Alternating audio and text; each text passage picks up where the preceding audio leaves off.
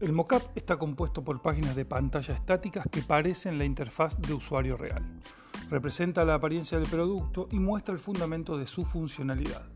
Pero así como el prototipo está diseñado a funcionar, el mockup no, solo sirve para quienes lo ven, como un screenshot destinado a diseñadores, posible público objetivo o inversores.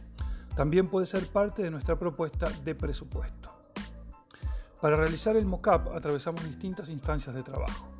Primero nos reunimos por Zoom los cuatro integrantes del grupo para a través de un brainstorming hacer un primer boceto de trabajo.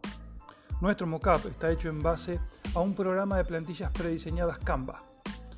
Estas plantillas son de muy fácil uso y nos permitieron plasmar la identidad de Pasando Data.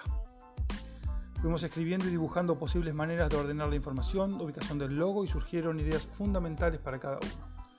Elegimos esta metodología de trabajo para poder construir nuestro sketch. Luego de este proceso empezamos a ordenar las propuestas y fuimos priorizando las necesidades de la comunicación en base a la identidad de nuestro Instagram sin desatender nuestra idea de público objetivo.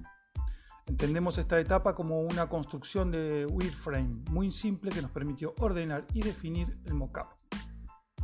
El mockup usa el mismo esquema de color rosa y negro y de tipografía que usamos en Instagram. En la pantalla principal se observan al pie de página las distintas secciones. Son tipografías similares y en el mismo tamaño.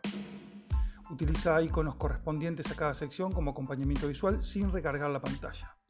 No utiliza fotografías como parte del diseño y solo al ingresar al contenido de cada sección se pueden ver los flyers de promoción de las distintas actividades apunta a tener una navegabilidad simple y ser fácil y de lectura rápida.